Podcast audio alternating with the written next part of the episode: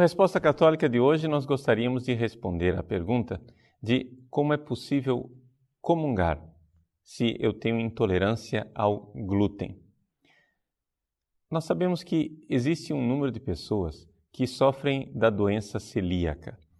Essas pessoas, elas não podem ingerir em um grau maior ou menor a proteína do trigo, o glúten. É por isso que em muitas embalagens de produtos que nós encontramos no supermercado, nós temos lá a indicação se aquele alimento é com ou sem glúten. Essas pessoas têm uma reação muito forte à presença dessa proteína e existem graus em que esta sensibilidade é extremada.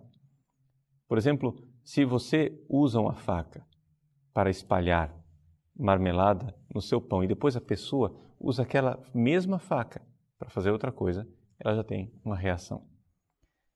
São casos extremos. Nem todas as pessoas têm esta mesma sensibilidade. Mas como é que essas pessoas podem fazer para comungar? Bom, em primeiro lugar, se a pessoa não tem uma sensibilidade muito grande, ela pode usar hóstias especiais, que são feitas com uma pequena e reduzida quantidade de glúten. No entanto, numa resposta dada pelo cardeal Ratzinger no dia 23 de julho de 2003, ele dizia que é impossível se celebrar missa com hóstias totalmente sem glúten. Ou seja, o glúten, o trigo, a proteína do trigo faz parte essencial do pão. E se você tirar completamente o glúten da hóstia, já não é mais pão. E, portanto, não é mais possível consagrar a Eucaristia. É assim que existem sim hóstias especiais para celíacos. No entanto, estas hóstias não são totalmente sem glúten.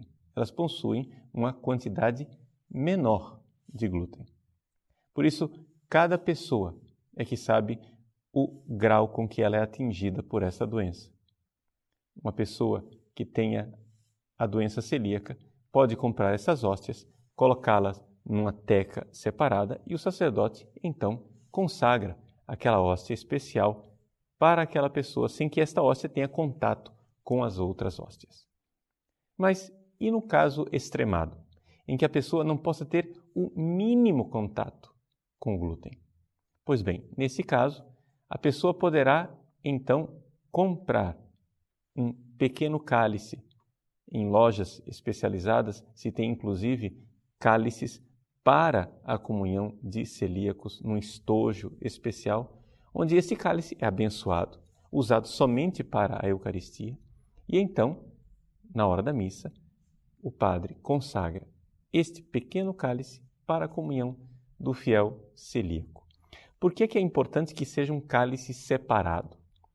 Porque se esta pessoa tem este grau de sensibilidade, ela não pode sequer receber a comunhão do cálice do sacerdote que recebe aquela pequena partícula de hóstia. Por isso, aquele cálice já estaria afetado pelo glúten. É assim que podem então comungar os fiéis que têm sensibilidade ao glúten, com hóstias especiais, com a quantia reduzida de glúten ou com um cálice especial onde é consagrado o preciosíssimo sangue somente para a comunhão daquele fiel. Mas o que dizer então dos sacerdotes? E os sacerdotes celíacos, o que podem fazer? No caso de um sacerdote celíaco, ele pode sim consagrar uma hóstia com quantidade reduzida de glúten para ele.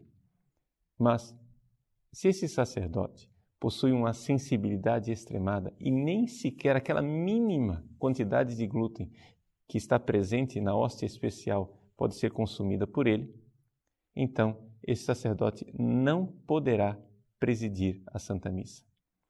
A decisão da Santa Sé é que um sacerdote assim, ele pode somente concelebrar a missa que um outro sacerdote esteja celebrando. E na hora da comunhão, ele comunga somente do cálice, daquele cálice especial consagrado somente para ele. A pergunta é: por que é que ele não pode celebrar missa sozinho? Por uma razão muito simples. Para que seja consumado o sacrifício da Santa Missa, é necessário que um sacerdote comungue das espécies consagradas naquela missa. Ou seja, para que o sacrifício da missa seja completo, um padre precisa comungar do preciosíssimo sangue e do vinho e do pão consagrados. É assim que se consuma o sacrifício. Se um padre não comungar daquilo que foi oferecido naquela missa, a missa de alguma forma está incompleta. E é por isso então que a igreja veta esse tipo de missa, em que um padre não comungue das duas espécies. Então, isso também deve nos alertar para uma prática às vezes estranha que se vê em alguns lugares, em que há uma concelebração de um número enorme de sacerdotes, se consagra somente uma hóstia grande e os outros concelebrantes comungam das hóstias que estão no sacrário. Isso também é inadequado, segundo esse mesmo princípio, em que o padre precisa comungar daquilo que ele consagrou. Os fiéis podem comungar das hóstias do sacrário, mas o padre concelebrante deve comungar do pão e do vinho consagrados naquela missa para que o sacrifício seja completo. Se você quiser estudar um pouco mais isso, você então acesse o site do Vaticano ou a documentação que está no nosso próprio site com esta carta do cardeal Ratzinger do dia 23 de julho de 2003. Ali ele também faz referência a outros documentos da Congregação para a Doutrina da Fé que foram publicados em 1980, em 1981 e em 1995.